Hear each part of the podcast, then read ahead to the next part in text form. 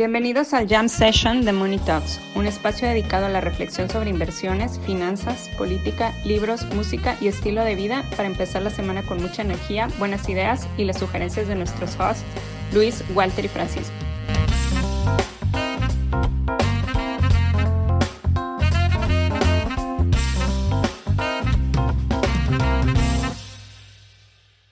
Ah, pues no, no. Resulta que tener bebés no es suficiente para no pisar la cárcel. Elizabeth Holmes, una victoria para el sistema de justicia americano, pienso yo. Pobre, pobre bebé, este, definitivamente, eh, porque pues, su mamá es una sociópata, este, principalmente. Eh, pero, ¿cómo ven? ¿Qué opinan? Yo soy Team Justice. Sí, pues sí. No, no, no, no sé, no sé qué, no sé si, si la sociopatía se, se hereda. No sé, no sé si vieron esa peli. Creo que sí, güey. No sé si vieron esa peli de Mr. Brooks. Buenísima, buenísima. Es, donde es muy buena. Este, eh, él, él es como una especie de asesino. Sí, es medio sociópata. Pero su hija, o sea, dentro de la película se va dando cuenta que su hija eh, le heredó esa pues sí, ese, ese, ese trait genético, no sé, no sé qué sea. Este, pues no sé si, no sé si su hijo vaya a ser también un sociópata. ¿Es hijo o hija? No sé, no sé, pero según yo sí se le da, güey. ¿Sí? Pues bueno. Según yo sí. Le voy, le voy a preguntar a, a, mi mujer, que sabe mucho de esas cosas. Este, y les platico en el siguiente jam, pero sí, según yo, este, sí, sí es algo se puede heredar. Es que hay muchas cosas que, que se pasan en, o sea, en los genes se pasa mucha información que, que, o sea, que todavía no, no entendemos qué tanta información se pasa ahí. Sí, pues sí, pero. Entonces, pues sí. Bueno, pero el punto es que no, ¿no? Ya la, citaron para qué? Para el 30 de mayo, ¿no? El próxima. Pues sí, el próximo, pues así remes. Este. Y pues sí, le, le quedan 11 años que por ahí dicen que a ser como siete, ¿no? Sí. Buen comportamiento y... ¿Puedes, puedes, puedes ser CEO en la cárcel? O sea, ¿está descartada por decir la ¿El CEO, de, la cárcel? no, no. o sea, ¿está descartada para ser la CEO de Twitter? no, no sé si puedas tuitear desde la cárcel, supongo que no. no, sí. Yo creo que sí puedes tuitear desde la cárcel. O sea, no legalmente, ¿no? Se supone que no puedes tener este, celulares en la cárcel. Supongo que te limitan el uso de internet. Pero pues igual eso es bueno, ¿no? Elon Musk tuitea demasiado, entonces que la nueva CEO no tuite tanto. Supongo que es bueno. A lo mejor, a lo mejor es lo que, lo que necesitan. Oigan, hablando de eso, estaba leyendo que ha sido la mejor época para Tesla desde que Elon Musk no está. ¿Así? ¿Ah, pues he, leído muy buenos comentarios de, del CFO que comentan que pues, es su más probable sucesor. Este, de hecho, no sé si ya lo comentó el mismo Musk. Este, y pues al parecer ha hecho las cosas eh, pues mucho mejor que el mismo Musk. Mm, pues órale, pero pues, bueno, ¿y ese güey quién es? O sea, no, no, no, no ubico. Eh, ¿Es el Master of Coin? Ya ves que, ya ves que en algún momento, en, algún momento del 2020, 2021, este, se renombraron en, en, en los estatutos de la empresa. El CFO se, era, fue nombrado como Master of Coin. Sí, es, es, es Zach Kirkhorn. Este, que sí, además de CFO, es Master of Coin. o sea, que se, lo, que se lo mandaron a la SEC, eso, o sea. Sí, no, o sea, está, en los estatutos de la empresa. O sea, no nada más fue así de en una, ay, sí, yo me voy a llamar Master of Coin y listo. No, no, no, no, no, no, no, no, no, no. bueno, pues sí, sí, el, el, el Zach Master of Coin, parece ser que, lo está haciendo muy bien y parece ser que va a ser el, el sucesor de, del señor. ¿Y qué va a hacer Musk? Este, ahora que ya, que ya no va a ser CEO de, de X, eh, Twitter, ¿para qué le cambió el nombre? Qué estupidez. Este. pero Ah, le cambió el nombre a ex Twitter. Sí, o sea, ya se llama X. O sea, X es, es la holding de Twitter. Ah, ya. Ajá. Seguro es algo para evadir impuestos.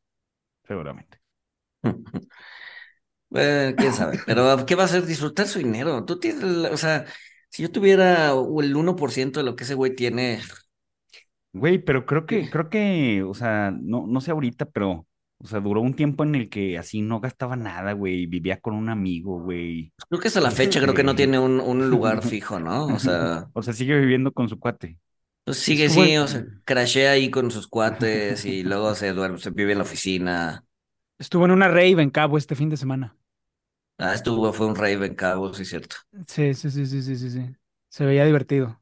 El que también se ve súper divertido con la novia y las amigas de la novia es Jeff Bezos, Ah, sí.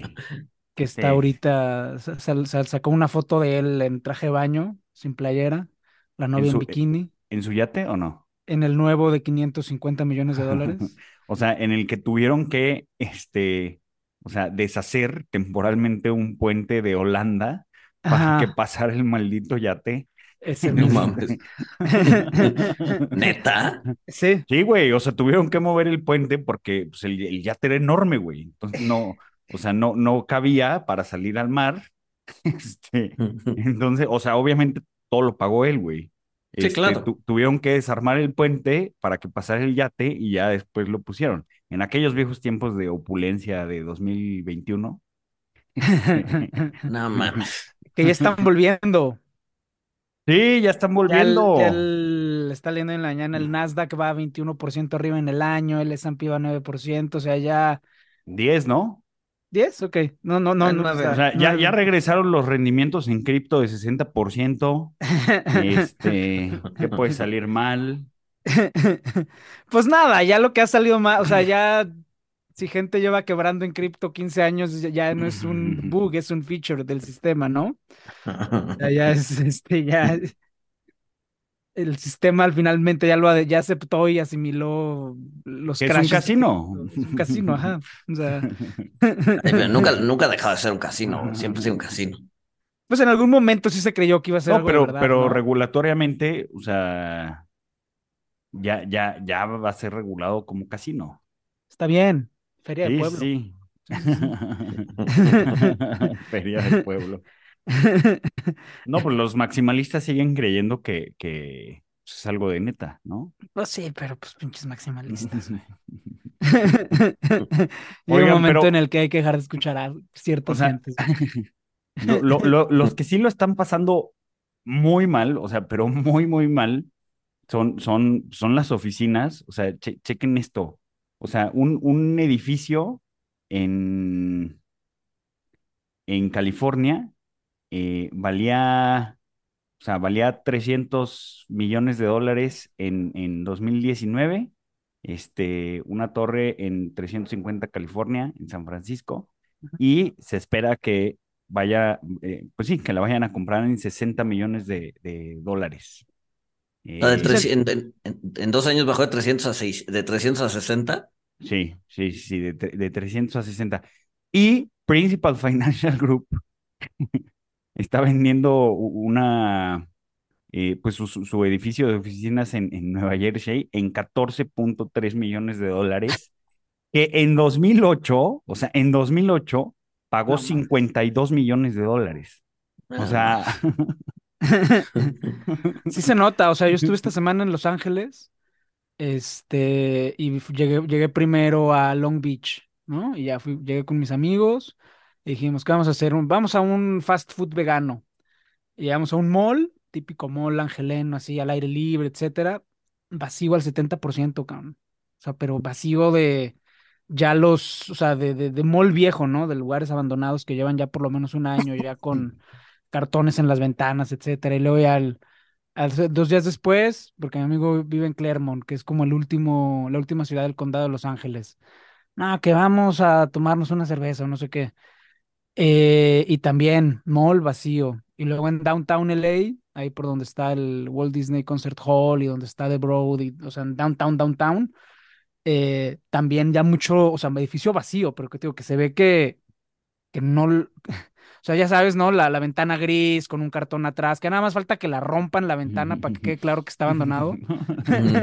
y un indigente ahí, ¿no? Elon Musk ahí crashando. Exacto.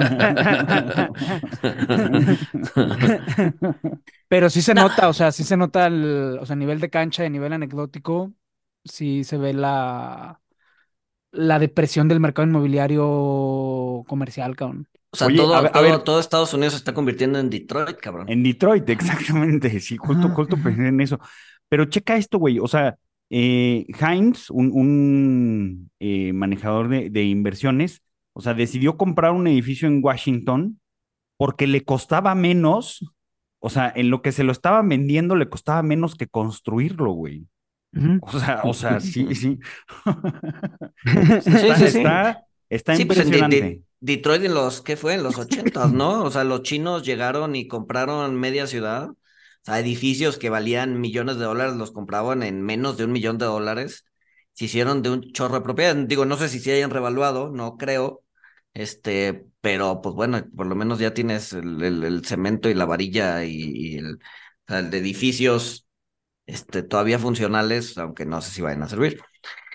Este, Pero, Pero la- sí. ahí, ahí ahí el tema es, o sea, porque pues esos edificios ya no se van a, o sea, lo que puede pasar es que se vayan a juicio por años, ¿no? Y un juicio, o sea, a diferencia de un juicio de bien raíz habitacional que te lo quitan a las dos semanas, estos juicios se pueden ir a años. O sea, pero realmente a años. Entonces, Sí, esas esas- son buenas noticias para los abogados.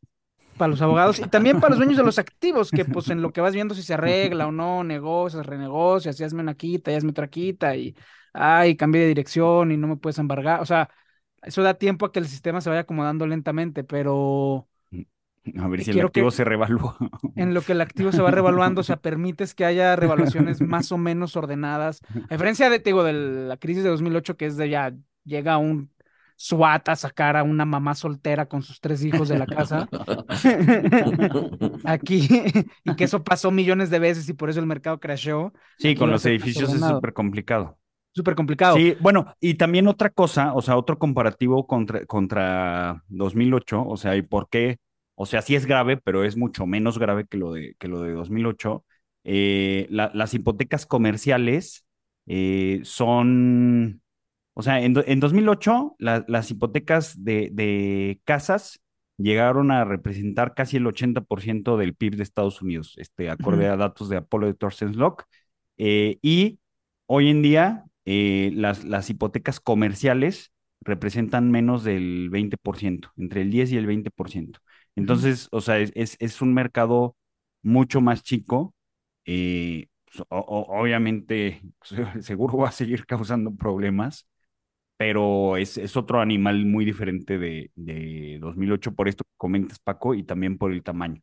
Sí. Sí, no, no, y a ver, y viene, y viene en decadencia, ¿no? Desde 2008, pues viene, viene, o sea, no es que de un día para otro se pasó de, de 60% al 20%, ¿no?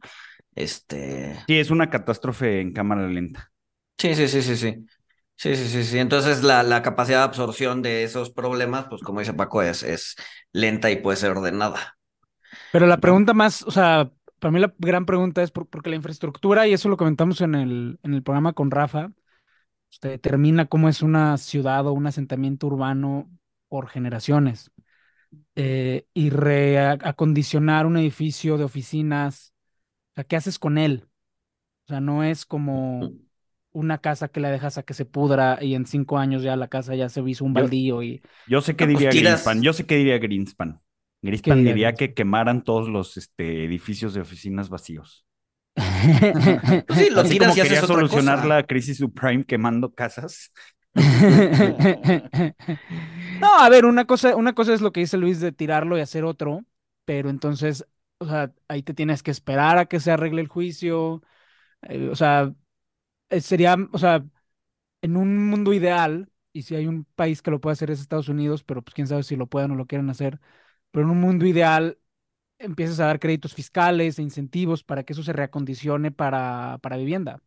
Pero, pero aún así para vivienda, imagina, o sea, las macrotendencias de, de, de población te indican que eh, salvo países elegidos, eh, o sea, la población va a disminuir, Mm. ¿no? Entonces, y eh, los boomers y la generación, eh, eh, ¿cómo se llama? Eh, silenciosa, todo eso, to- o sea, toda esa riqueza eventualmente va a pasar a las nuevas generaciones. Entonces, las Que nuevas hagan generaciones parques, güey. que hoy, que hoy dicen que no tienen una casa, pues cuando se mueran sus papás van a tener una casa, ¿no?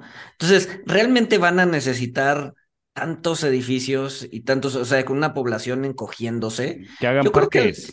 Yo creo que el housing, o sea, en 20, 30, 40 años, ya no es lo que sol, ya no es lo que era en, dos, en 1920 o 1930. Yo creo que ya...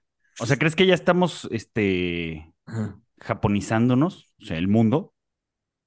Pues las tendencias de nacimientos, muertes y eso, sobre todo en países eh, no tan bananeros, o sea, sobre todo en países, sí, exacto, no tan bananeros. O sea, quita África de la ecuación, eh, quita a India, este, y pues todos los países están encogiendo, o la mayoría de los países están encogiendo su población. Pero es que no es tan evidente porque al final el tema de vivienda es regulatorio. O sea, la, la razón por la que las ciudades crecen, parte es porque la población crece, pero parte es también porque no las dejan construir edificios más altos, densificar es un pedo. Intentas tumbar una cuadra para hacer un edificio de departamentos y los vecinos de alrededor te mienten la madre. O sea, es verdad lo que dices que estructuralmente la demografía parece indicar que en el largo plazo la, el real estate como clase de activos va a llegar a su pico o puede llegar a su pico, pero mientras haya vecinos quejándose y vecinos que no quieran que haya edificios altos al lado de sus casas, pues va a seguir creciendo la ciudad.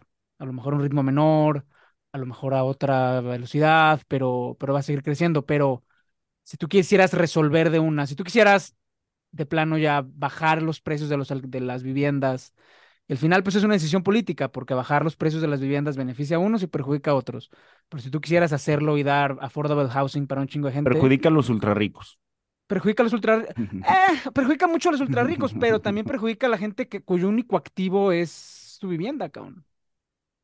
Exacto. Aquí en México Pues mucha no. gente es... O sea, Sí, yo, sí, yo aquí en. México, por ejemplo, yo sí me estoy relamiendo los bigotes porque mucha gente, su único activo, e- la gente que se empieza a retirar con la ley del 93, su único activo es su casa, en realidad. O sea, tienen dos años para vivir de su afore y luego van a tener que vender su casa.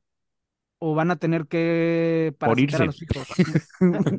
o parasitar a los hijos. Entonces, ahí sí hay una, ahí la oportunidad va a ser al revés, pero de nuevo es, es regulatorio. O sea, no es que puedas llegar a comprar una cuadra y hacer un edificio o, a- o hacer un parque. O sea, es- en el mundo ideal sí, pero en la práctica te tienes que pelear con el ayuntamiento, te tienes que pelear con los vecinos, tienes que sobornar a alguien. O sea, es más O sea, pero complejo. la tendencia, la tendencia es seguir creciendo, ¿no? ¿Y qué tanto crecimiento del sector inmobiliario te puede, te puede aguantar una población que va de bajada? A ver, Depende, es que lo, lo que, mira, lo- o sea, sí es regulatorio, pero yo creo que también tiene que ver mucho el, el mercado. O sea, en Japón, eh, la- las, las casas, el precio de los, del real estate llegó a su pico este, a finales de, de los ochentas, el precio de las casas principios de los noventas, y o- estuve platicando con, con un eh, japonés eh, hace unos días, hace un par de días, eh, y me decía, este Aquí, aquí en México es muy diferente cómo la gente piensa acerca de las casas que en Japón. O sea, de, de hecho, él aquí pues in- invierte en, en real estate, en casas, pero me dijo, en Japón no, en Japón es al revés. En Japón lo mejor que puedes hacer es rentar porque los precios de las casas cada año bajan. Bueno, pero eso es de, por el periodo inflacionario. Si empiezan otra vez con un tema inflacionario en Japón, pues eso va a cambiar. Pero No, también es un tema demográfico. Es un tema Por demográfico, eso es un tema demográfico. Es un Pero, tema ver, regulatorio de que puedas tirar edificios y construir uno más alto. O sea, tuve fotos de Tokio de 1970, 1980, 90, 90, 2000. Cada 10 años tiran su ciudad para construir edificios más altos que den más oferta de vivienda y esa oferta de vivienda es la que deprime los precios. Pero eso es, eso es regulatorio. O sea, parte es demográfico, pero parte es regulatorio. O sea, la razón de construir chingos de departamentos para que cuesten un peso, eso es regulatorio. O sea, lo puedes hacer, Sí, pero sí, sí. O sea, es que sí, sí. O sea, tú dices, eh, eh, o sea, si desbloqueas el tema regulatorio para que haya chingos de ofertas, Ajá. Mano invisible, gracias a Mano invisible, Smith. ajá. Gracias a Adam Smith. Y, y aquí, o sea, sé que mis amigos este, urbanistas me van a empezar a mandar cabezas de cerdo porque ellos, ellos odian los, de- los edificios de departamentos, pero yo tengo la razón en este tema. Tú siempre tienes la razón, Paco. Tú siempre Por lo tienes la razón. Por lo general, sí. Fíjate que me estoy dando cuenta de que te marcó mucho tu maestra de kinder, güey. ¿Cuál de las tres, güey? La que te decía que siempre tenías la razón. No sé si las tres, güey. No sé si la que nos platicas es una mezcla de las tres, güey, o es. A lo mejor.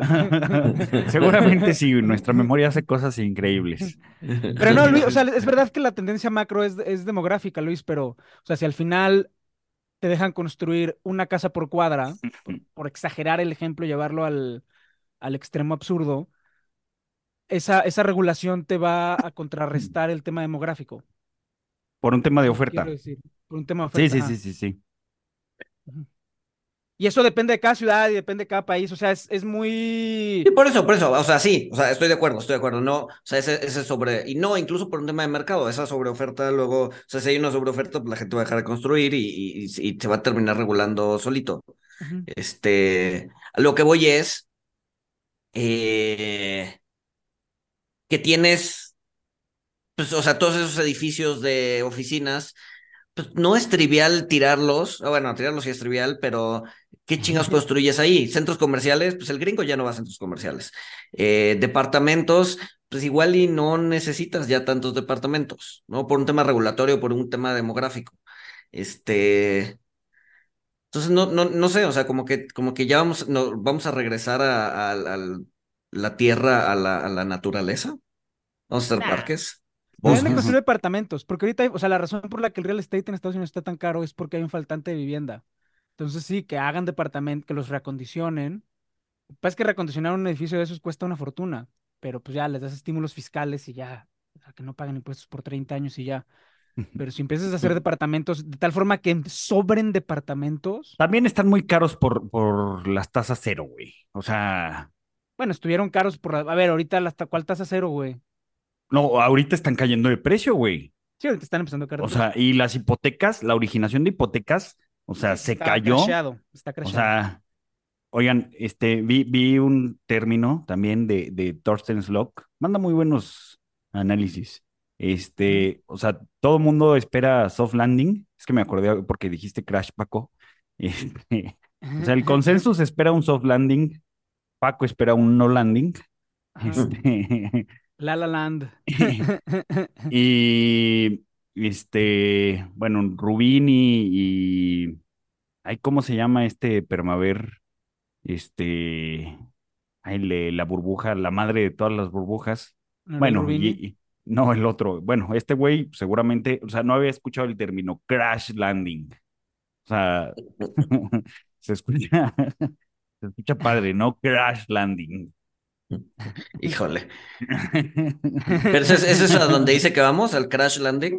No, no, no, no, no. O sea, bueno, ese es el, ese es el sueño, este, Sueño de los permaver. permavers. de cualquier permaver. Ajá. No, no, pero el consenso, el consenso es un soft landing. Thornton Slock está eh, menos optimista y cree que es más probable un, un hard landing. Este, no dice que vaya a suceder, ve complicado el soft landing. Este, pero sí, no, o sea, eh, solo, solo pone, pone cómo es eh, cada escenario, o sea, un soft landing, pues la economía cae poquito, o sea, cae poquito el PIB real, eh, pero no se eleva tanto el, el desempleo, que es lo que espera el consenso. Un hard landing, sí, sí cae el, el PIB real y sí se eleva la, la tasa de desempleo, este, y pues un crash landing, pues todo se va al carajo, ¿no? Ya. Ya. Pero sí, sí, sí, o sea, la, genera la, la generación de hipotecas pues, tuvo, tuvo un crash landing, güey. Sí. Sí, sí, sí, sí, sí. Sí. Pero, a ver, o sea, al al final te digo, o sea, es, o sea, es un tema ahora sí que de economía política. O sea, ¿quién quieres beneficiar? ¿Quieres beneficiar a los chavos que no tienen casa? Construye un chingo de departamentos y soborna al presidente municipal para que te mueva la legislación.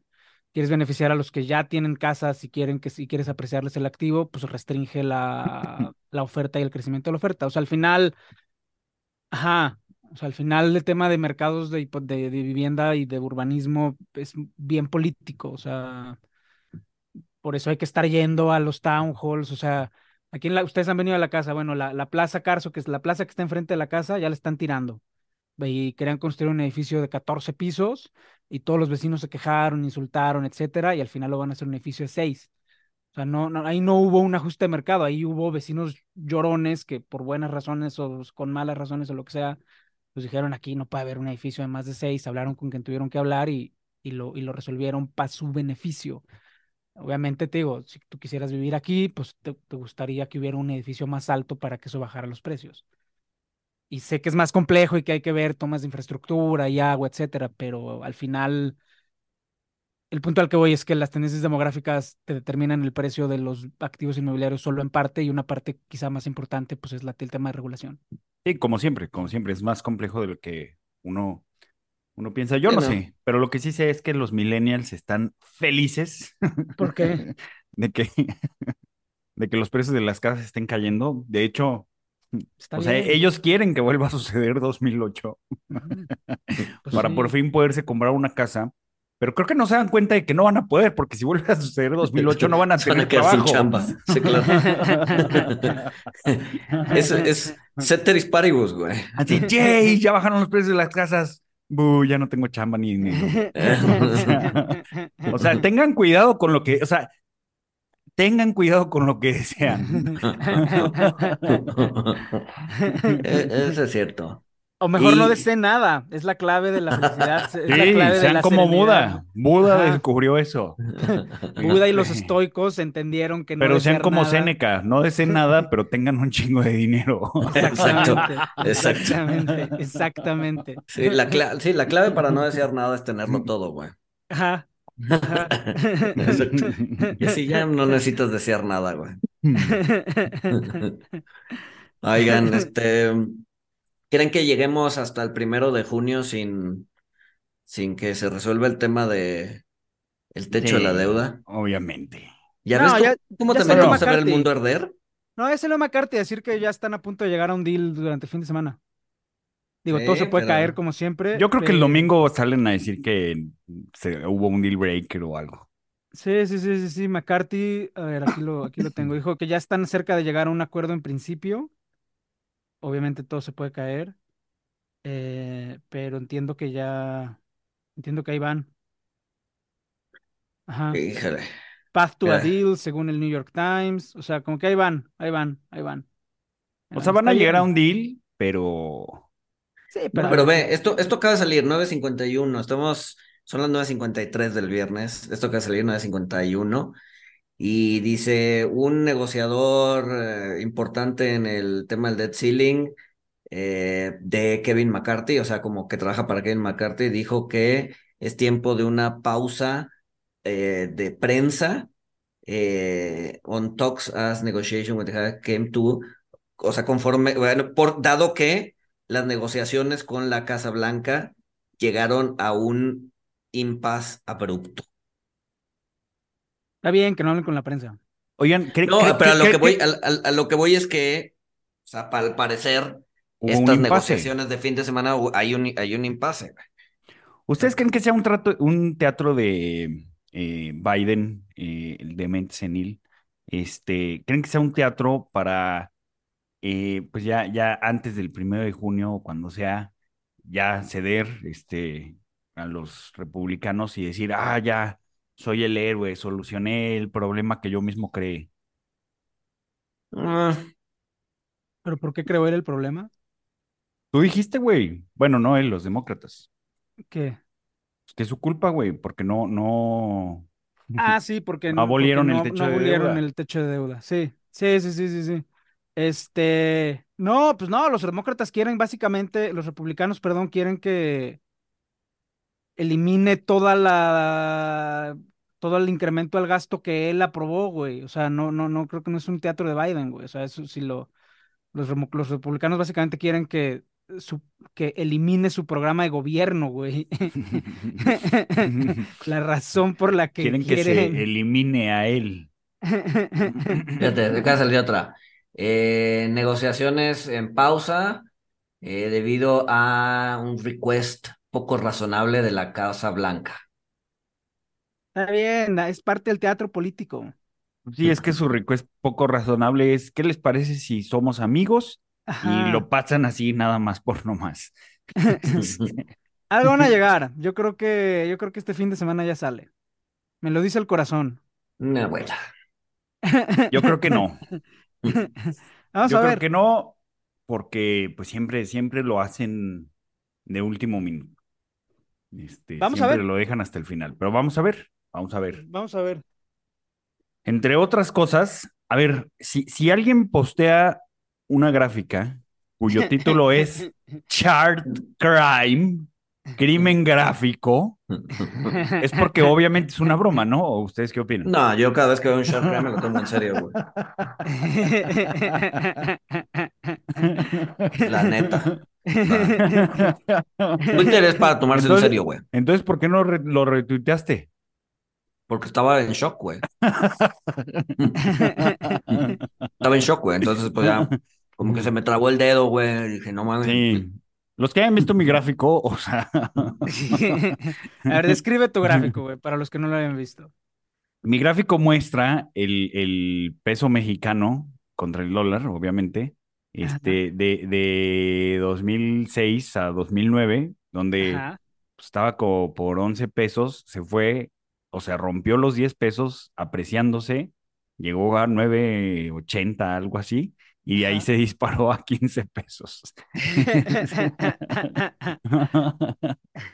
Situación Y- muy similar a la actual. se, pa- se parece mucho a cómo se está comportando el tipo de cambio ahorita, que yo creo que es mera coincidencia, no creo que sea eh, un, pues sí, una visión de lo que va a ocurrir en el futuro y que el peso se vaya a ir a 25 súbitamente. Pero pues parece que la gente se lo está tomando muy en serio. O sea, ya me pidieron que le dé update. Este. Cada semana. Ya eres víctima de tu chart crime, güey. Ah, güey, ya. Ya te Y la gente seria ya te empezó a pendejear también, ¿verdad? Ah, sí, ya me empezaron a pendejear, o sea. O sea, me encanta Twitter. La moraleja de esto es, lean los títulos de la gráfica antes de comentar. Nadie lee, está cabrón. Nadie lee, güey. Está cabrón, O sea, ah, si de por sí les da hueva, o sea, ya, ya ves que ya puedes hacer twitters más largos, tweets Sí. más largos. Yo esos ya no los leo, eh, güey. Exacto, o sea, la gente Esos ya no ya lee, o sea, ya, no los leo, ya, si, ya si el tweet dice show me more, la gente ya No le leo. pica. Bueno, estamos hablando de que la innovación más grande de la última década es una inteligencia artificial para meterle artículos largos y que te diga de qué tratan, güey.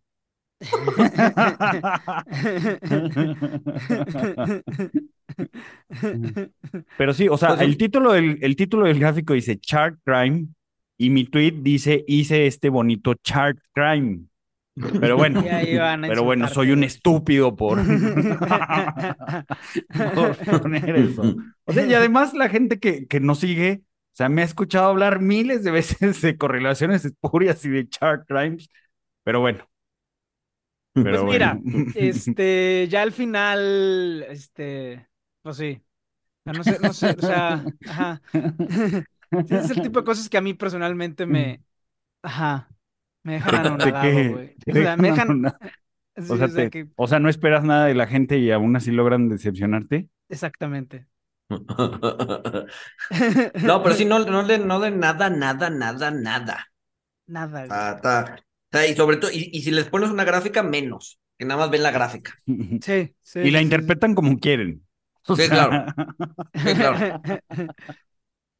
Por eso hay que hacernos influencers, güey. Y vernos bonitos y guapos, güey. Porque si de todas formas nadie lee lo que decimos, güey, por lo menos, o sea, hay que, ajá, güey, hay que apostarle al físico entonces, güey, o sea, ajá. Híjole, ya, per- ya perdí, güey. Ya perdí, güey. Pues sí, pero bueno. Uno intentando acá, ¿no? Información seria y todo, y vale madre, güey. Entonces, pues ya mejoraste, ajá, güey. Anuncia Oigan, pues, Avon, güey. Ya hay dos, dos unicornios más de, de inteligencia artificial. Eh, está regresando la, la temporada de unicornios. Lo, lo que me parece O sea, lo que me parece curioso, o sea, y todavía no sé si, si, si va a haber burbuja o, o no, o ya está de inteligencia artificial. O sea, hay 13 unicornios ahorita, este, acaban de nacer dos más, eh, pero el, el fondeo, o sea, el fondeo de Venture Capital a, sí, a empresas de, de inteligencia artificial y en general, o sea, sigue cayendo, o sea, cayó abruptamente contra, contra 2021 y 22. Pues se están concentrando entonces, ¿no? O sea, lo que eso me sugiere es que se están concentrando en, o sea, ya no van a financiar startups de pizzas, pero ahora, pues, a menos que digan inteligencia artificial en el nombre. Mm, eh, claro. Inteligencia artificial. Pizza AI. No, pizza y, pizza, pizza ahí, sí. Pizzai, pizzai. Pizza Ajá. Pizza, sí, claro. De, de, de hecho, está, o sea, está concentrado, o sea, porque, porque por ejemplo, eh, o sea, de, de las, de los 13 unicornios, eh, pues más o menos, mira, uno, dos, tres, o sea, cuatro tienen un valor de, de más de 2 billones de dólares, pero, pero de, de, de esos, de esos cuatro, tres están abajo de, de los 5 billions, o sea, de los 5 mil millones de dólares, y OpenAI vale 29, güey. O sea, está valorado en 29 billions. Entonces, o sea, de, del valor eh, total de los tres unicornios, pues OpenAI pues tiene pues, casi todo. ¿Sabes qué le falta a OpenAI para hablar más lana? ¿Qué? Que le pongan su nombre Nearshoring. Nearshoring OpenAI o algo así, güey. Ya. El chiste es ir cambiando el nombre conforme van cambiando las tendencias. Sí está cabrón que, ajá, nos estemos dando cuenta que México está al lado de Estados Unidos.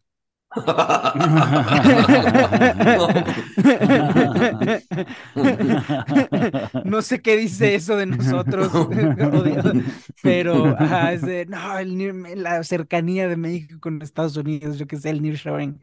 Es decir, güey, llevamos con frontera contigua desde 1848. Ajá, güey. O sea que. Es la historia, esto, es- esto es nuestra historia, güey. Darnos cuenta de que estamos cerca de Estados Unidos, güey. Ajá, güey. Sí, sí, sí, sí, sí, sí, exacto, güey. A Exacto. Eso se limita a nuestra historia, sí. O sea, hasta hay dichos populares, ¿no? Este, ay, tan lejos de Dios y tan cerca de Estados Unidos. Este.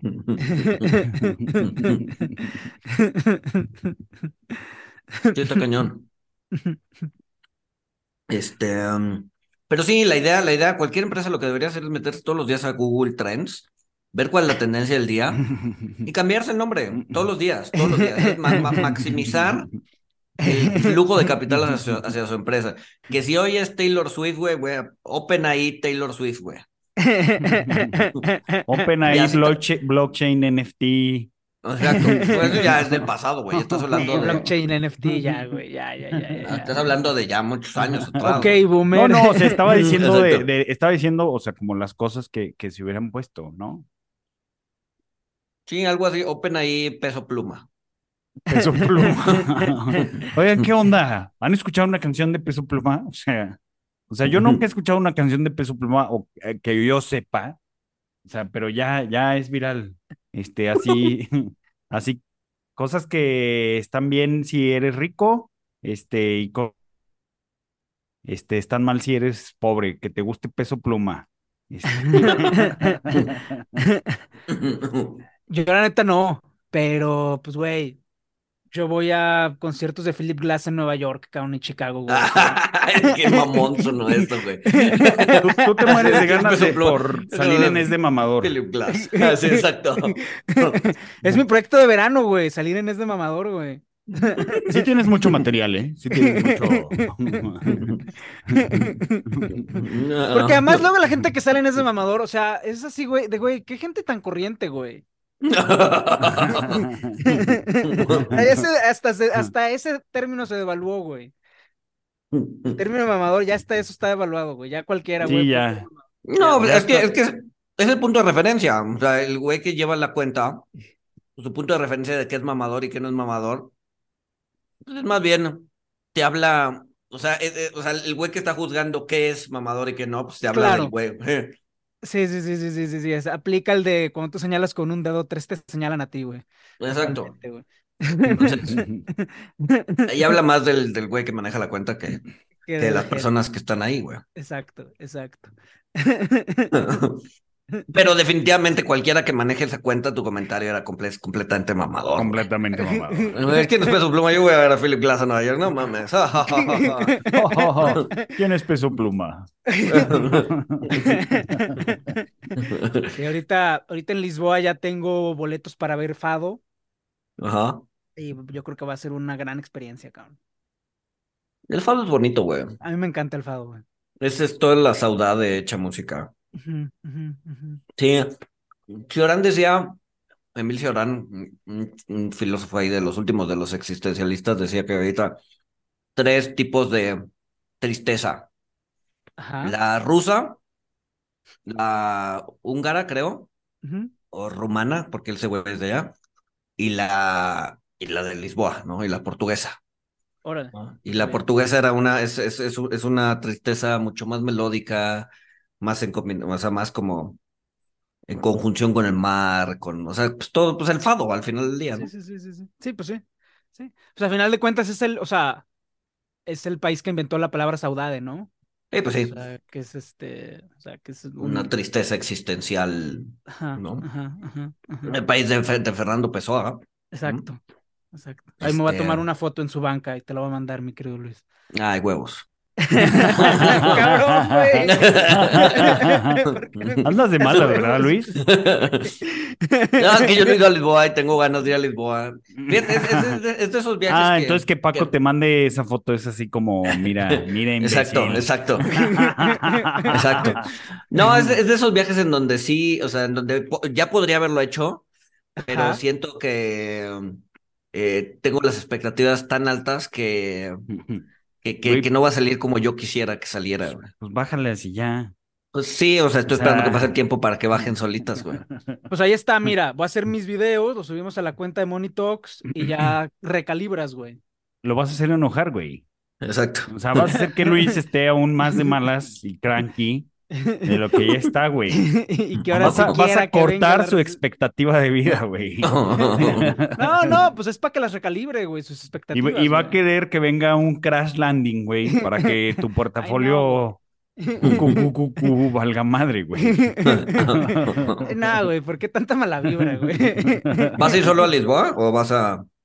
No, haz de cuenta, o sea, voy a una boda y haz de cuenta, la boda es en Estoril, que es como el suburbio de Lisboa. Eh, y voy a estar solo en Lisboa y Estoril. Eh, el Estoril está al lado de un parque natural, entonces voy a ir a bucear y escalar unos días y el resto voy a estar más en, más en Lisboa. ¿A Sintra no vas? No, no, no, no, no, a Sintra no voy. No, o, o no sé, creo que no me va a dar tiempo. Me hubiera gustado, pero no me va a dar tiempo. Y luego de chamba voy a Camerún. O sea, es el viaje del, es el viaje del fin del mundo, cabrón. Lisboa, No, pero vuelas de Lisboa a Camerún. vía París, ajá. Mm. Luego me quedo un par de días, en- después de Camerún me quedo un par de días en París a, pas- a, a- a- a- a ve- a ver amigos. Y luego es el Festival Internacional de Cine en Guadalajara, que me invitaron. Entonces, pues, pues voy a ir a, y, pues, y- y mi mamá vive allá, entonces pues voy a ir a, ve- a ver a mi mamá y al, y al Festival de Cine. Y luego ya regreso. Y luego a finales de junio voy a Washington. Entonces, este, pues sí, son, se viene un mes con mucho viaje, muy pesado, pero va a estar bien. Pobrecito de ti, pobrecito de ti. Yo sufro mucho, güey. Sí, güey, pero insisto, tus problemas son de señora de las lomas, güey. Pues sí, güey, o sea- pero no dejan de ser problemas. Si eres, si eres una señora de las lomas en el cuerpo de un consultor, güey. No, yo no tengo la menor duda. Pues sí, en cierta medida sí, pero pues ajá. Pero sí, entonces Intra creo que no me va a dar tiempo, pero a ver, o sea, lo que pasa es que te digo, como es una boda, al final, pues también el chiste es este, es eh, pues estar con el de la boda y con los amigos de la boda que van, etcétera. O sea, es como más, ajá, más social. No, la chingada, güey. Nada, ve a la boda y ya, güey. Y turistea el resto, güey. Y ya, y ya pedo, llega, llega ya, ya la, llega sí, la boda. llega ya la pedo, boda ebrio, güey. Es más, güey, no llegues, güey. O sea, sí, o sea, ponte súper ebrio el día antes, güey.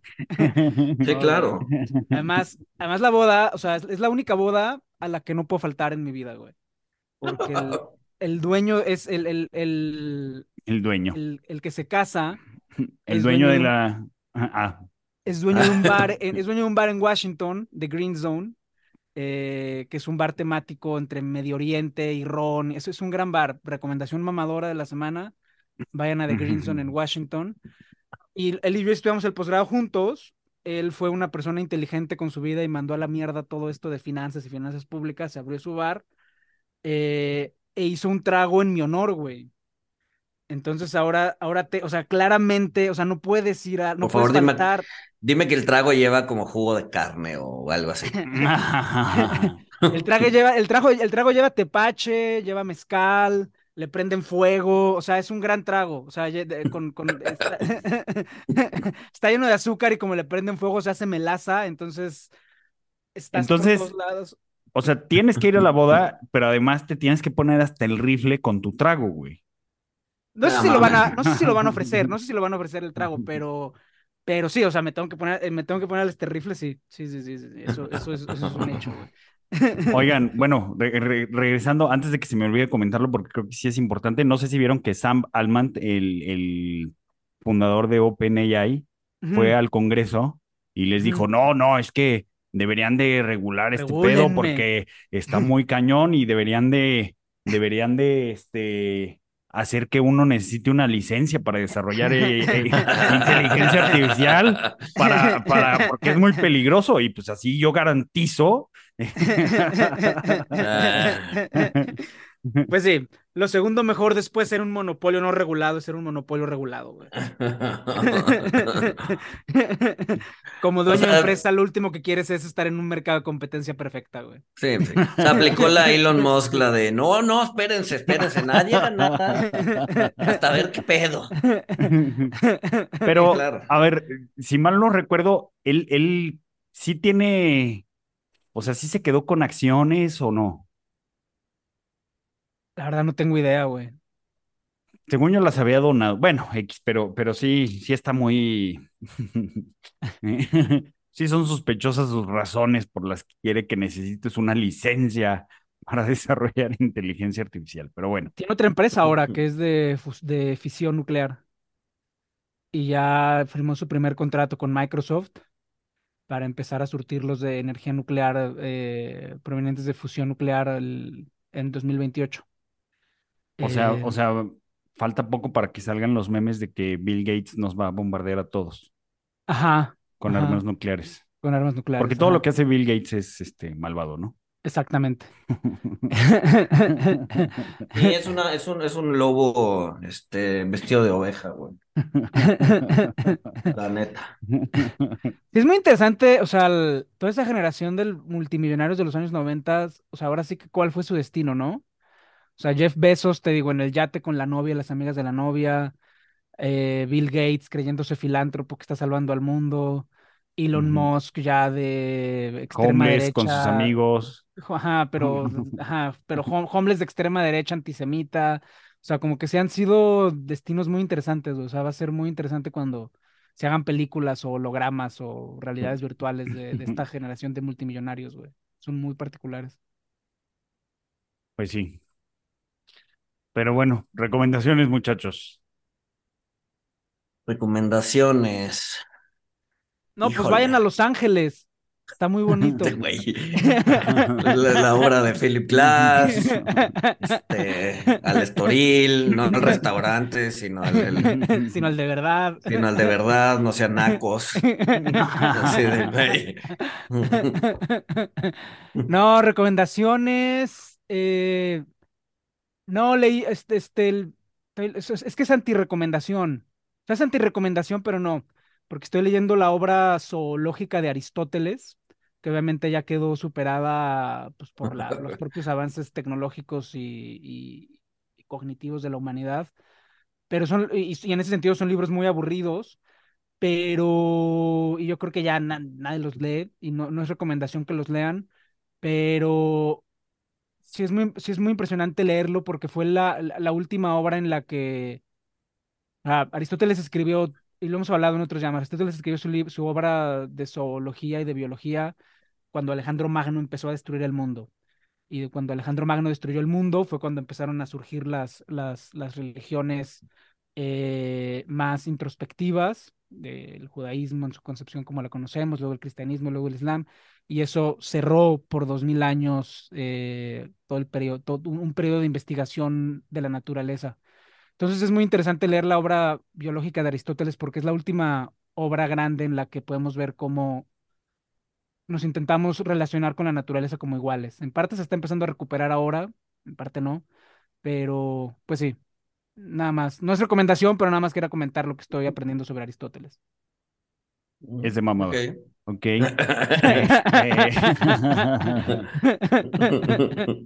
Este, Yo no, no, no sé por qué me acordé de este, unos libros que leí de Dostoyevsky. Este, hay uno que no, no es tan conocido, pero es muy bueno, Humillados y Ofendidos. Ah, Pero cualquiera. Cualquiera, Es cualquiera de. Sí, creo que me gustó más Humillados y Ofendidos que los hermanos Karamazov. este, Karamazov. ¿Y cuál es el otro? ¿Cuál? O sea, el otro que también es muy famoso. El príncipe, no, el príncipe idiota, ¿no? El príncipe idiota es de Dostoyevsky.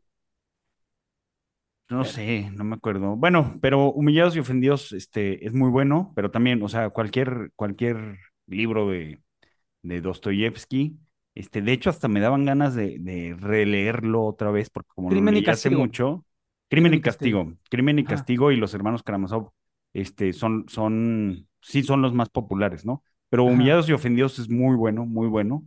Creo que, creo que sí va a ser mi, mi proyecto para el gran verano, releerlo Ajá. porque, porque, o sea, yo me acuerdo que es un muy buen libro, este, pero, pero se me está empezando a olvidar. O sea, estoy Sí. empezando a, a hacer como Biden con... Lete, lete, o sea, en- lo que pasa es que no, no hay una buena traducción al español, pero lete The Demon, yo lo leí en inglés, The Demons, que aquí se traduce como los demonios, que es la vida de un pueblo, eh, y yo creo que The Demons es aún mejor que, que Humillados y Ofendidos. Y Ah, luego, ok. no, no, no le hace libro porque, pues digo, pinche Dostoyevsky da para, como, como cobraba por hoja escrita, pero hay una serie muy buena de los años 80 del Príncipe Idiota, eh, que también está muy buena, es rusa eh, y vale mucho la pena. El Príncipe Idiota es, es un libro muy triste, es como el, Príncipe Idiota es como el hijo trágico del Quijote, ¿no? Porque, o sea, si él viene el Quijote, todo el mundo se burlaban de él y "Ah, el Quijote no sabe nada. Al final, todo el mundo lo entendía como una figura noble y trágica y que en el fondo quería que las cosas estaban bien, pero no, con el Príncipe Idiota, todo el mundo lo consideraba un idiota y no hay redención para nadie. Entonces es una... Ve, ve Es, la, ve es, la serie. es la tristeza rusa, o sea, es una tristeza sin sentido, este, existencial, eh, ¿no? Miserable.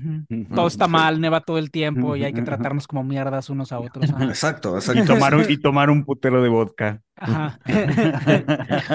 Entonces, en, en contraposición a la tristeza rusa, la tristeza portuguesa, lean a Fernando Pessoa. Lean a. Fernando Pessoa tenía, o sea, como, como funcionaba ese güey era que tenía como unas madres que se llaman heterónimos, que es, o sea, que no son, eh, digamos que nombres de pluma, ¿no? Es decir, eh, no es él escribiendo eh, con su, con otro nombre, sino que se inventaba personajes, tiene cerca de 200 personajes, se inventaba personajes, cada personaje tenía una biografía, tenía un estilo, tenía una historia, y escribía como ese personaje. Entonces, por ejemplo, su libro más famoso, que es el libro del Sasosiego, lo escribió completamente alcoholizado en las noches, ¿no? Bajo un heterónimo llamado Bernardo Suárez, ¿no? Entonces, pues es esa parte de su eh, personalidad. Pero luego tiene otra serie de heterónimos, tiene muchos, pero los más importantes son esos. Bernardo Suárez, eh, Álvaro de Campos, que era un ingeniero, este, Alberto Caeiro, que era como el maestro de todos los heterónimos, que era así un hippie come flores, este, y Ricardo Reis, que ese no me encanta, eh, que hace mucha apología a los griegos, y a los- eh, pero ese, ese, ese es otro tema. Lean el poemario de Álvaro de Campos, ¿no?